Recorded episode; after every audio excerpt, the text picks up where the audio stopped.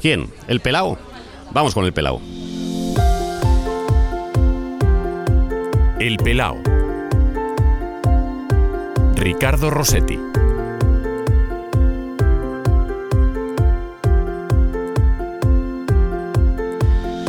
¿Cuándo te diste cuenta que eras calvo? Eh, como primera pregunta vas fuerte, ¿eh? Siempre. Mira, tenía 18 años, lo recuerdo perfectamente. Si no que era calvo, que sería calvo, porque mi abuelo fue calvo, mi padre, que en paz descanse, fue calvo, y yo tenía 18 años, te estoy hablando, Ricardo, del año 1982, yo soy del 64, y me fui a ver un seguidor, ¿eh? Valencia Español. En el Valencia jugaba Welzel, que era un delantero austríaco medio patata, pero bueno, no nos dio su mejor versión y me hice algunas fotos en papel. Y cuando llegué a Barcelona, los tres días, eh, vi las fotos y yo eh, me vi que había como una mata de pelo que iba muy para atrás y el pelo se me iba para atrás. Y vi como una carencia aquí. Y mira que yo me veía cada día en el espejo y me peinaba y todo eso, pero aquel día dije, hostia, ha avanzado mucho en este viaje a Valencia o esto es una muy mala señal, muy mala señal. Yo tenía mi pelito, pero eh, calvo, calvo, yo creo que a los eh, 35 o así ya vi que no habría solución. Bueno, calvo no, tú ves, tú, tienes mi calva a un metro, medio metro. Salen cosas, de esto se reía mucho Pablo Motos. Decía, mira, me ponía una GoPro de estas, una webcam, mira, salen cosas. Es, ¿cómo se llama? Mr. Potato. Sí, sí, sí, sí. Y sí que sale, pero yo prefiero estar casi pelado del todo. Porque es higiénico, porque me veo más limpio. Cuando ya, de aquí, mira, ahora que ves esto, de aquí a dos semanas, este pelo que puede tener ahora, dos milímetros, ¿eh? Dos. Igual de aquí a dos semanas hay cuatro o cinco milímetros. Vale, pero empieza por encima de la oreja, se encabalga con las gafas y me veo guarro. Me veo guarro. Entonces fuera, fuera. A la mínima maquinita en casa, ñi, ñi, ñi, y fuera. ¿Y, es- y cada cuánto? Porque eh, yo esto es cada tres días. No, yo cuando. yo- queda feo, pero cuando me veo cerdo, cuando me veo muy guarro, rrr, paso la maquinita y ya está. Además, la señal es uno o medio. A medio o uno la paso y ya está. No, yo la calvicie entera, so- vale, tiro la bandera, tiro la toalla, ya está, lo reconozco. Soy, no tendré melena. Me han recomendado viajar a Estambul, pero no, no, Ricardo, no es que no, no, no me veo, no me veo porque estaría todo el día pendiente, sobre todo de la gente que cuando te ve cerca te mira arriba, ¿sabes? Si tú eres calvo y dices, bueno, me estás mirando, ya lo sé, pero si te mira arriba, es gente que te está mirando a ver dónde tienes la trampa y que cuando llevas peluca se nota mucho. Tengo muchas cosas que preocuparme como para estar pendiente encima de... Y aparte, ahora está de moda. Ahora, creo que uno de los primeros fue Bruce Willis, que empezó y hubo quien decía, ay, pues este señor, ¿eh? Iván de la Peña lo puso de moda en el fútbol. Iván de la Peña no es calvo, no es calvo. Y recuerdo, mira, ahora más, en la Eurocopa del 80, que había, había un señor mayor, un futbolista de Bélgica, que era Van Moer, que era como un Bobby Charlton, era calvito, y en lugar de andar, de correr, parecía que trotaba. Y siempre me hizo gracia ese señor. Era como el calvo de Benny Hill. Sí, sí, sí. Era Van Moer. Y nos hacía gracia a los amigos de la clase, año 80, 16 años. Van Moer, ay, mira, ¿qué hace este señor, este viejo? No era viejo, pero era calvo. ¿Tú eres de los que utiliza, de los que usa champú o, o no? Champú no. Eh, en este sentido, tengo que decirte que eh, mi escasa cantidad de pelo, yo si me ducho con un jabón convencional, eh, utilizo ese, ese jabón convencional para la cabeza. Igual hago bien, igual hago mal, no lo sé. Me gustaría tener alguna solución, pero... Quién sabe, a lo mejor tenemos una solución de aquí a, a unas semanas. Em, hola, Sergi Más. Hola, Ricardo Rossetti, ¿qué tal? Pues yo encantado de que estés en el, en el pelao, de que estés en este podcast, de que seas uno más de la lista em, y sobre todo de poder charlar contigo, porque yo creo que no hay nada en este mundo, sobre todo de la comunicación, que tú no hayas hecho. ¿Sabes qué me falta? La COPE. La COPE. ¿Tenemos que llamar a Juanma Castaño? Mm, no, no, no, no, no, no estoy tirando ninguna cuerda, en serio. No, no, pero he estado en todas las teles, en todas. Telemadrid incluso, eh, en todas las teles y eh, en todas las radios, menos todas las radios españolas, Radio Nacional, Cadena Ser eh, y la COPE no, la COPE no, Onda Cero, la COPE no. Es, bueno, estuve a punto de ir a la COPE en el año 90 cuando me llamó Fernando Borderías, un extraordinario periodista, pero no, al final no se, no se tradujo en nada y, me falta. Pero bueno, yo no sé si eso es una buena cosa o no. Porque es decir, hostia, tú has estado en muchos sitios, has conocido a mucha gente, has dirigido equipos y te han dirigido a ti. Y yo conozco a muchas. He trabajado con Sardá, con Julio Otero, con eh, Paco González. Hice Maracaná, algunas series de Maracaná. Muy divertido, muy divertido. Em, pero, y he aprendido mucho. He aprendido cosas que se deben hacer. Yo creo que cuando tienes una edad, léase la mía, eh, ya aprendes a administrar no solo amistades, sino administrar la confianza en el trabajo y en respetar al otro. Hay a, menudo una visceralidad. Eh, este trabajo sabes que tiene mucho de ego, ¿eh? Que uno empieza una conversación, ostras, pues el otro día estuve en San Mamés, San Mamés, a mí en San Mamés, deja que explique. ¿eh? No, pues el otro día, mira, vi que estaba en una churrería Ángel María Villar. Bueno, anda que... eh, Hay poca paciencia y escuchamos poco y todos, o muchos de los que nos dedicamos a esto, hemos estado en mil fregados. Y todos tenemos 25.000 anécdotas. Y con tanta lista que tienes de, de- de gente, Julio Otero, como me dices, Sarda, Paco González, Sí, sí, sí, Pablo Motos, sí, muchos. Marús, Pablo Motos, Buenafuente, muchos, muchos, sí, sí, sí.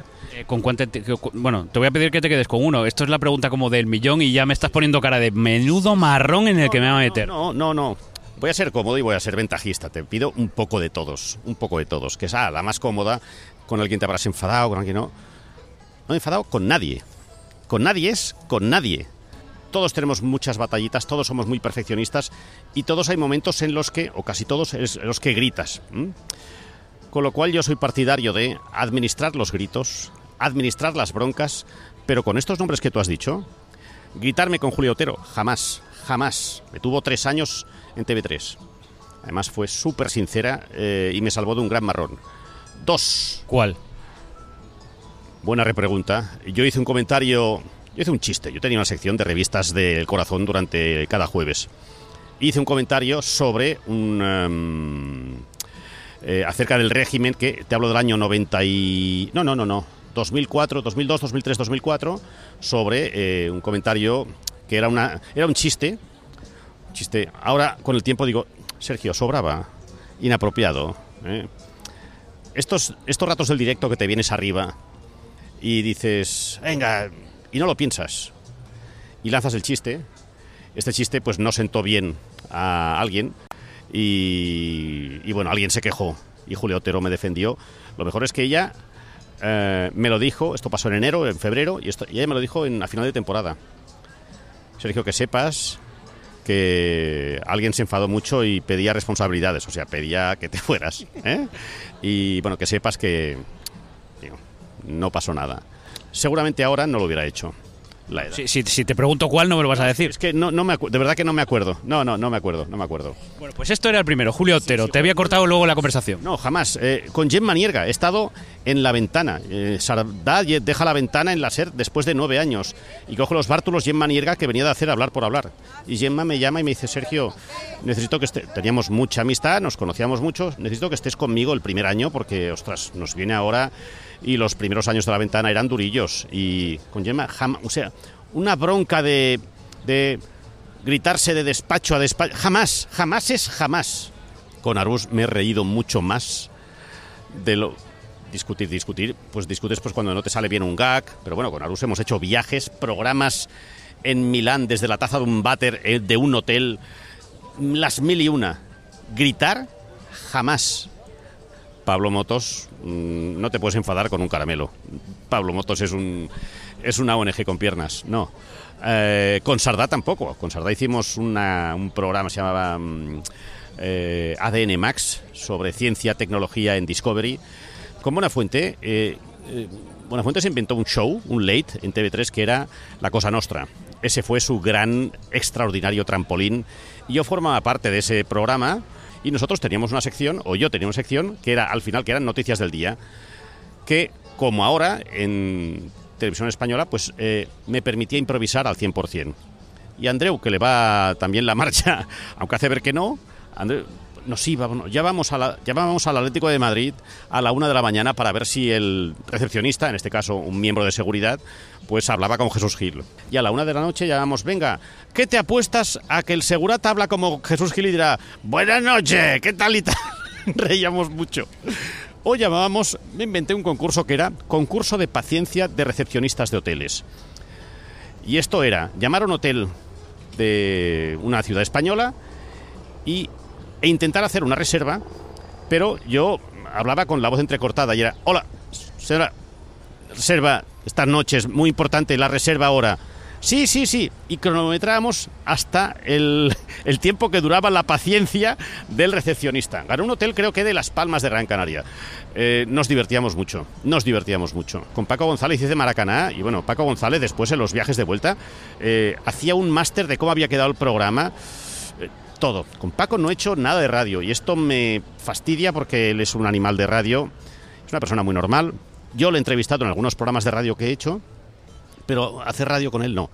Y, y, hay veces que cuando escucho el tiempo de juego, digo una frase y al momento la dice él o la dice otro. Digo, hostias, ¿ves? ¿Lo ves? ¿Lo ves? Te digo una cosa, ¿eh? hay mucha gente de la COPE, de tiempo de juego, que escucha este podcast, ¿eh? ¿Ah, sí? Sí, sí, sí, sí. Bueno, bueno, con Paco hay confianza. Es decir, hablamos unos, hace unos meses para la posibilidad de hacer un podcast. Mira qué casualidad de esta cosa que a mí tanto me gusta de segunda B. Pero bueno, por lo demás, es verdad que de todos aprendes, ¿eh? Y yo creo, eh, yo estuve dos años dirigiendo Don Balón, que esto fue no fue un trabajo, fue un, fue un homenaje que Dios me dio, porque por las tardes yo me iba al archivo y a la hemeroteca para ver cosas extraordinarias, fotografías que hoy no se ven, ver a José Antonio Camacho en calzoncillos, era lo normal, cuando los fotógrafos entraban en un vestuario, era lo normal. Un archivo de fotos y un archivo de la propia revista Don Balón, que fue la Biblia de muchos de los que estamos hoy en día trabajando. ¿A alguien que ha dirigido Don Balón, un producto tan carismático, que ha tenido tanta vida propia y que se nos haya escurrido entre las manos, eh, esto, esto, tiene, esto tiene que doler un poquito. Duele muchísimo, duele muchísimo, duele muchísimo. Yo, con 11 años, eh, año 75, me compré el primer Don Balón. 11 años, 35 pesetas. ¿Dónde están los millones de las quinielas? Número uno, participaba García. En Don Balón ha pasado lo mejor, no lo mejor y lo peor, toda la profesión, toda, toda. José Luis Carazo, José María Casanovas, yo María Valle, eh, eh, Tom todos, todos. Mercedes Mila, todos. Don Balón, un vivero. Don Balón eh, crece, crece el consumo de un producto que no existía. En España existía Ascolor, que está muy bien. Pero era una especie de sucedáneo de As, era, pero estaba muy bien hecho, y está muy bien hecho. Es más, yo ahora estoy mmm, recopilando en PDF Ascolor. Y es verdad que la prensa ha cambiado mucho. Yo recuerdo mi padre morirse en mayo del 77 y un día antes yo le, llevarle un don balón que pertenecía a la final de la Copa de la UEFA que jugó el Athletic de Bilbao en, el campo de la Juve. Mayo del 77. Y yo fui, le llevé un don balón y ya no lo al día siguiente ya no, ya no estaba. Eh, son muchos recuerdos personales, muchos recuerdos personales. Y es verdad que um, bueno, Don Balón ha sido para muchos de nosotros una Biblia, el poder tener, cosa que no teníamos, fotografías en color de los partidos del día anterior. Esto lo hacía de la fin de semana anterior. El poder leer reportajes muy interesantes, el saborear un producto que no existía, el tacto, olor de ese producto, de ese papel, los martes por la mañana cuando llegaba al kiosco, ostras, don Balón, ese papel no existía en ningún otro punto del kiosco, en ninguno. Digo, a ver, ¿qué es lo que más se vende en España? El Ola y lecturas. Lo que más se vende. Bueno, digo, pues vamos a hacer lo que hace el Ola y lecturas, pero con futbolistas. Yo quiero a futbolistas que tengan perro. Yo quiero ver dónde vive, eh, yo qué sé, Messi, pongamos por caso. Yo quiero ver dónde vive Messi. Yo quiero ver el lavabo de Messi. Yo quiero ver a la señora Messi en su casa. Bueno, lo que hace el marqués de Tritritrin en el Ola. Estas cinco o seis revistas, cinco o seis páginas que salen al principio, el marqués de Griñón nos enseña su casa y ves allí todo que está perfecto, todo que está impecable o no. Igual ves un bote de pintura que está ya escondido y no, nadie se ha dado cuenta. Eso yo lo quiero ver en futbolistas. Y que la gente diga, hostia, ¿Qué casa tiene Tamudo? ¡Oh, Cañizares! Pero has visto el casoplón que tiene, que tiene piscina. Y mira, la señora de Camacho en el lavabo. Hostia, ¿has visto el lavabo? ¡Qué guapo! Yo quería lo de la prensa del corazón traspasado al fútbol. Bueno, ahora esto en televisión más o menos lo puede hacer Bertín Osborne, ¿no? Exactamente, exactamente. Tendremos cola de futbolistas, porque yo había hecho una cosa parecida con jugadores del Barça haciendo la primera edición de Forza Barça en televisión española, que era venían a los estudios, a una productora que hay ahí en Montaner Diagonal, videocomunicación, y le hace, Quique Wask, que era colaborador del programa. Otro, otro candidato al pelado, ¿eh? Mira, pues a ver si lo llamas, porque este está a tiro, ¿eh? eh Quique Wask les hacía un test de 20 preguntas. Ya está. Y le dábamos un radiocassette. Radiocassette. Año 90. Radiocassette. Eh, vinieron 17 jugadores, pero había 16 radiocassettes. Y un futbolista, el último que vino, dice, oye, me ha encantado la entrevista, pero el radiocassette que... Hostia, perdona, perdona, ostras, pensábamos que estaba aquí. Oye, ven el lunes que viene, ven el lunes que viene y ya está. Bueno, oye, no vendrá. Este señor no vendrá por un radiocassette. Año, año 90. MX Onda era la marca. ¿eh? Es el test del Forza. Bueno, no, no vendrá. A mitad de la grabación del lunes siguiente, viene la chica de recepción. Está el señor tal eh, que pide un radiocassette, me parece, ¿es posible? Nos miramos entre nosotros. ¡Hostia! Tampoco lo tenemos. Tampoco, tampoco, tampoco. ¿Quién sale y le dice? ¿Quién sale y se lo dice que por segunda semana no me jodas que un radiocassette ha venido otra Sí, sí, sí, sí. Hay que decirle que no está. Se va a enfadar, ¿eh? Bueno, ya ha grabado la entrevista. ¿Cómo lo hacemos? Se lo digo. Sergio Más, se lo digo. No pasa nada. Efectivamente se lo dije. No, tranquilo. No pasa nada. Era porque yo, como dijiste que estaba, no pasa nada. Vino la semana siguiente, había radiocassette. Y se lo llevó. Con lo cual, si por un radiocassette un futbolista vino tres veces a los estudios, un radiocassette, ¿eh? Eran 3.000 pesetas, eran 100, 200 euros.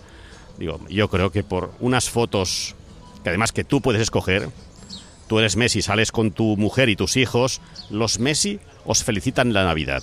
Yo estaba seguro, seguro, eh, que eso tiraba para adelante. Yo, de Sergi más, dentro de los muchos recuerdos, pero claro, uno uno al final, eh, ahora ya cuando quieres saber detalles, pues uno va a Google, te sale la Wikipedia, te salen ahí un montón de programas que dices tú, bueno, pues yo creo que acabo antes pensando en dónde no ha estado Sergi más que dónde ha estado, pero personalmente, quizás por edad y hasta por grupo de amigos, uno de los sitios donde más te recuerdo y donde eh, creo que hasta todos los de mi generación tienen hasta frases hechas es al ataque al ataque, pero mi generación, a ver, vamos a... Mi generación y la tuya son un poco diferentes. Bueno, se, llevan 10 años, nada, 10 o, o, entre 10 y 15. Una generación, ¿cuántos años son? Son 25, 20, pongamos 20. A los 20 ya puedes tener un hijo, a los 10 no. Correcto. Somos la, somos la, misma, pero yo estoy un poco más, he crecido más, más rápido. ¿eh? Al ataque, sí. No, pero es que a mí, en el, en el, en el 90, 91, 92, que es más o menos la fecha del ataque, claro, yo tengo 14, 15... Sí, sí, es eso. Es Preguntador pregunta, contestador se contesta. Di Estefano. Sí, sí, en el ataque se juntan muchas cosas, muchas ideas y muchos programas. Al final acaba siendo la derivación de un programa que hacíamos con Alfonso Arbus y Jorge Salvador por las mañanas en Cadena Catalana primero, a nivel de Cataluña. Cadena Rato. Rueda Rato. Rueda Rato Mira que es cacofónico esto. Bueno, me estabas contando de, al ataque. al ataque es una derivación de Arús con leche. Que, eh, ¿Qué pasa? Que año 92, en el accionario de Antena 3 entra el Grupo Z, Antonio Asensio, que en paz descanse, y parece que hay más... Eh, más dinero, bueno, ahora a distancia dices que no, ¿eh? pero parece que hay más oportunidades de hacer otras cosas, de hacer un programa de radio como hacíamos, no era un morning, era un despertador, ahora todo es morning, bueno, era un despertador de humor y de entretenimiento. Eh, y hacemos la versión radiofónica de, de con leche, que se llama Al Ataque en televisión. Funciona muy bien, funciona muy bien. Pero es verdad que al final pues eh, se juntan varias cosas, se, encuentra, se junta otro proyecto y se acaba el ataque y empezamos otro que se llama El Show. Eh, pero bueno, aún y así, es verdad que en el ataque marcamos muchas cosas. Perdona, es que en, en ataque uno de los grandes protagonistas, y no era por lo que hace ahora, era Monchi y otro era Novoa. No, no, mira, yo te explico. Monchi, eh, primero decíamos un Forza Barça, programa de televisión para Televisión Española en Cataluña. Televisión Española en Cataluña. Y un día, a la hora de acabar un programa, creo que era el mes de abril del año 90, yo para eso tengo buena memoria creo que no fallo, abril del 90, nos faltaba medio minuto para llegar a los 25 minutos que hacíamos cada semana de este programa. Medio minuto. Hostia, ¿qué, qué hacemos? Medio minuto, está todo editado. Sí, ¿qué hacemos? ¿Alargamos un gag? ¿No? ¿Qué, qué? Entonces, el día anterior hubo un Sporting Sevilla en el Molinón que lo transmitieron las televisiones autonómicas. Por entonces lo daban las autonómicas, año 90. Digo, oye, ¿no visteis ayer un gol que el portero se la come? Además, el portero es nuevo, no está un Zue, está Monchi. ¿Cómo? ¿Qué? ¿Qué? Monchi, no lo había oído en mi vida. Digo, pues sí, oye. Yo le digo a los, digo, oye, mira, ¿sabes qué? A ver, me voy a vestuario, cojo un jersey azul, pantalón blanco. Bueno, ¿y cómo habla Monchi? Hostia, no sabemos. No sabemos. No sabemos.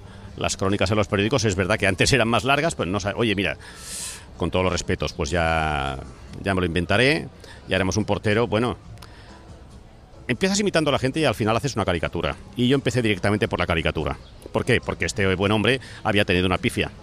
Una pifia evidente que le pegó un puñetazo al aire y la pelota le entró. Creo que centro mesa. Entonces digo, oye, pues es un gol un poco chiste que le puede pasar a cualquier portero, pero bueno, ya está. Y así llenamos el medio minuto. ¿Qué voz le ponemos? Bueno, pues vamos a ver. vamos a. Un señor con buena voluntad, pero que tiene mala suerte. Ya está. Hacemos el gag, nos sale a la primera. ¿Tú notas cuando, vas cuando un gag va bien? Tú lo notas cuando ves a un cámara que empieza a temblar. Cuando un cámara empieza a temblar y le ves el codo, porque el codo lo saca para secarse las lágrimas. Cuando ves que pasa eso, y cuando oyes risas en un plató que teóricamente y sin teóricamente está en silencio, cuando oyes unas risas en tercer plano que es, ¡ah! es que el gag funciona. Bueno, acabamos meándonos de la risa porque hicimos un par de versiones. Salió la primera, pero va, una más por si acaso.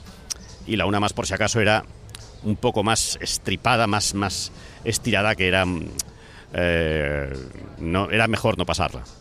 Oye, pues, eh, eh, y a todo esto que dijo Monchi, ¿en algún momento te lo has cruzado? Monchi, que es otro al que tiene que pasarse por aquí, por el pelado. Sí, sí, cierto. Eh, bueno, esto de Forza Barça pasa al ataque. Al ataque vamos a nivel español. Y es verdad que por nivel español, por haciendo una broma, se se nos va de las manos. Se nos va de las manos. Va de las manos porque quieres. Luego tú, si quieres, no sacas a Monchi y ya está. Pero, bueno, este personaje, personaje, no Monchi, el personaje que yo hago, que acaba siendo la caricatura, pues se nos va de las manos, tiene éxito.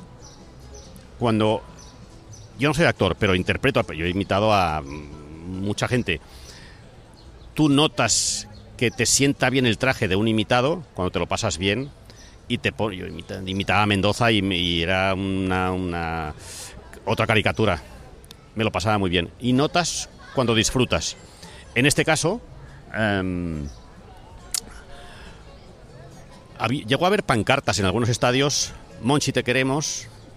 Eh. Que Monchi no jugaba, porque Monchi era el portero suplente. Monchi no jugaba, Monchi siempre jugaba un Zue, no jugaba Monchi. Eh, era aquello del suplente de Arconada, pues Monchi no jugaba. Es verdad que una temporada empieza a jugar poco, pero con Luis Aragonés, ojo, ojo, y ya está. Nos hacía gracia el nombre. Si se llega a llamar eh, Javier, pues igual no, pero Monchi era. Eh, hostia, Monchi. Claro, Ramón Rodríguez Verdejo, Monchi, Ramonchi, Ram- igual era, venía por ahí. Se nos va de las manos en televisión, va a toda España y con Aruso hacíamos los partidos del Barça en Radio Barcelona, en la cadena SER. Y yo hacía. Yo narraba mucho. Yo narraba y él comentaba. Íbamos una vez al Sánchez Pizjuán a hacer un Sevilla-Barça. Y yo al principio de los partidos, antes de empezar a narrar, me iba a hacer, cuando podíamos, las radios, tiempos aquellos, ¿eh? No, esto es del año 94-95. Me voy a Monchi y veo que me viene de frente. Salíamos, estamos entre los banquillos, previo, avances, antes de los partidos, estar ahí hablando, a ver si pillas al entrenador o al segundo, a un suplente, un delegado, alguien, alguien había, un directivo. Antes se podía hacer. Bueno, pues veo que Monchi viene y mientras se acerca me hace así con la mano. No, no. Alarga la mano, alarga la mano y hace así con el dedo. Mal, ¿eh? Mal, mal. Era la primera vez en persona que nos veíamos. Él era consciente del impacto que había tenido eso, difícilmente parable, porque aunque no sacaras el personaje, las pancartas se multiplicaban. Es que tengo fotos en casa de las pancartas. Monchi, te queremos. Y yo me acerco a él. En aquel momento yo iba con el inalámbrico de la SER y de verdad que pensaba, Sergio, te va a caer una hostia. Yo no conocía a Monchi, yo no lo conocía.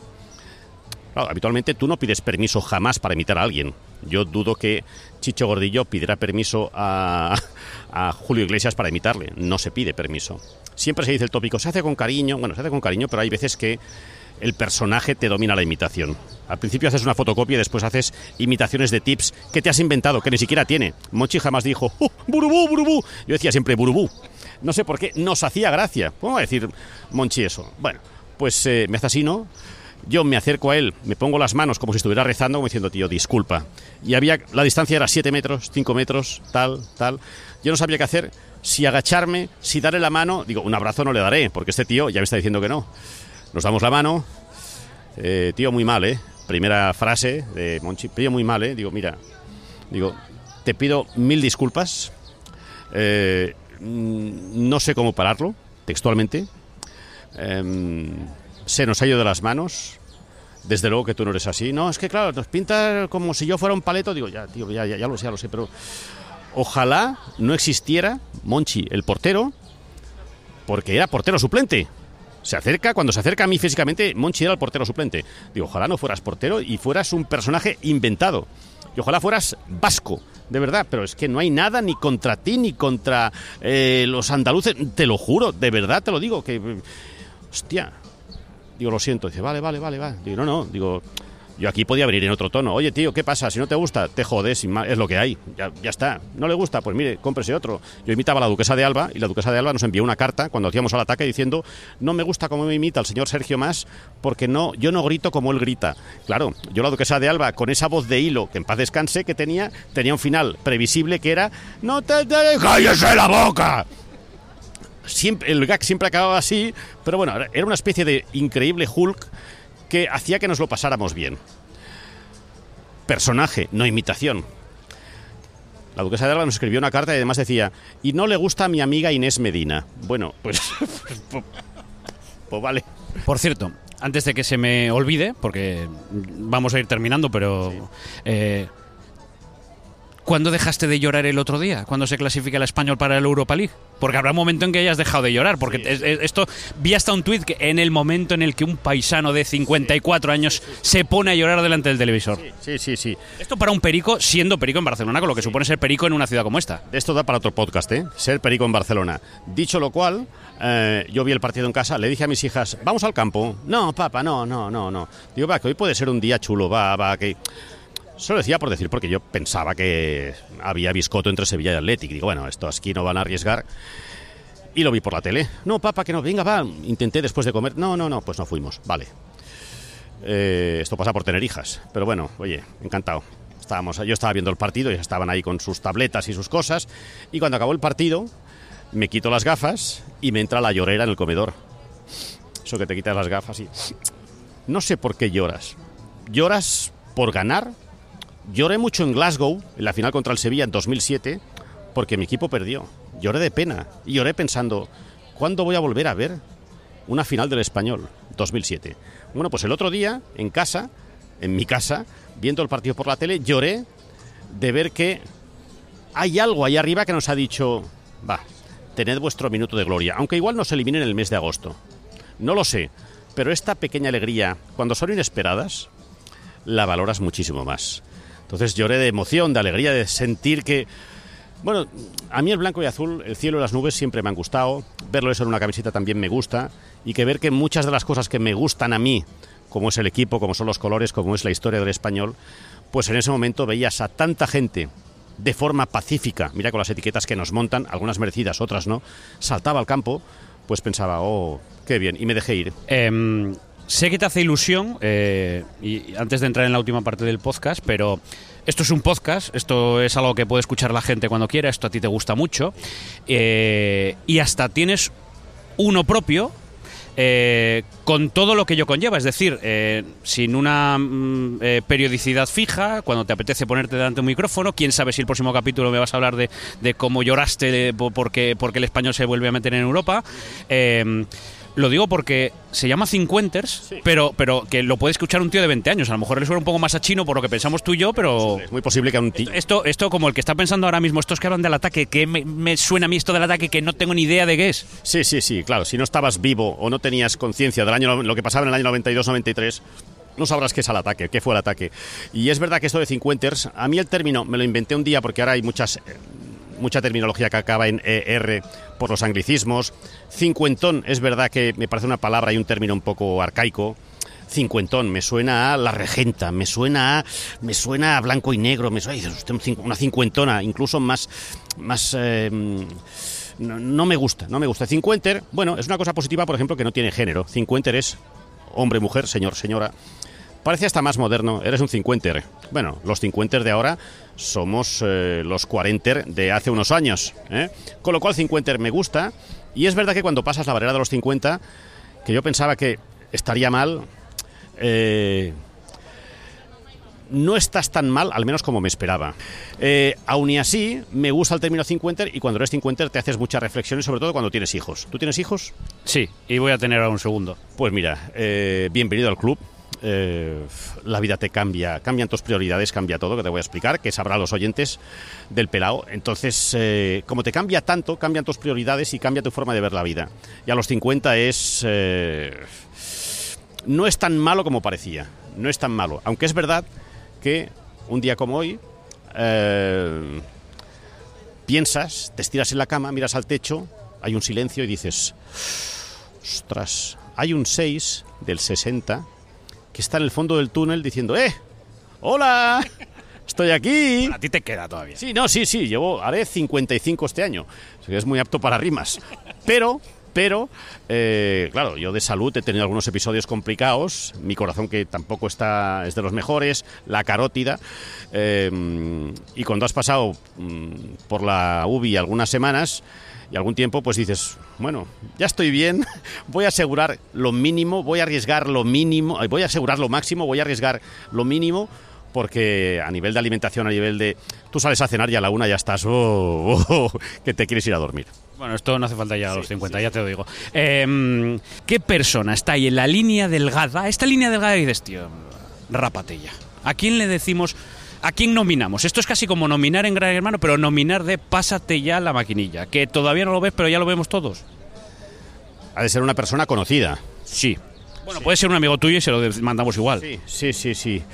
¿A quién le enviamos? eh, Mira, yo como normalmente Se me pregunto... ha pasado uno, pero es que no lo conozco personalmente y ha salido en esta conversación. Pero no lo conozco y me dirá, anda la mierda, Juanma Castaño. Y, no, no, no, Ya se lo he dicho yo, ¿eh? sí, vale, vale, vale, vale. vale. Es que él ha reconocido que él, que, que él, él este verano va, va, va, va a hacer su, su, su, su viaje. sí. Sí, bueno, bueno, vale, es una opción, es una opción.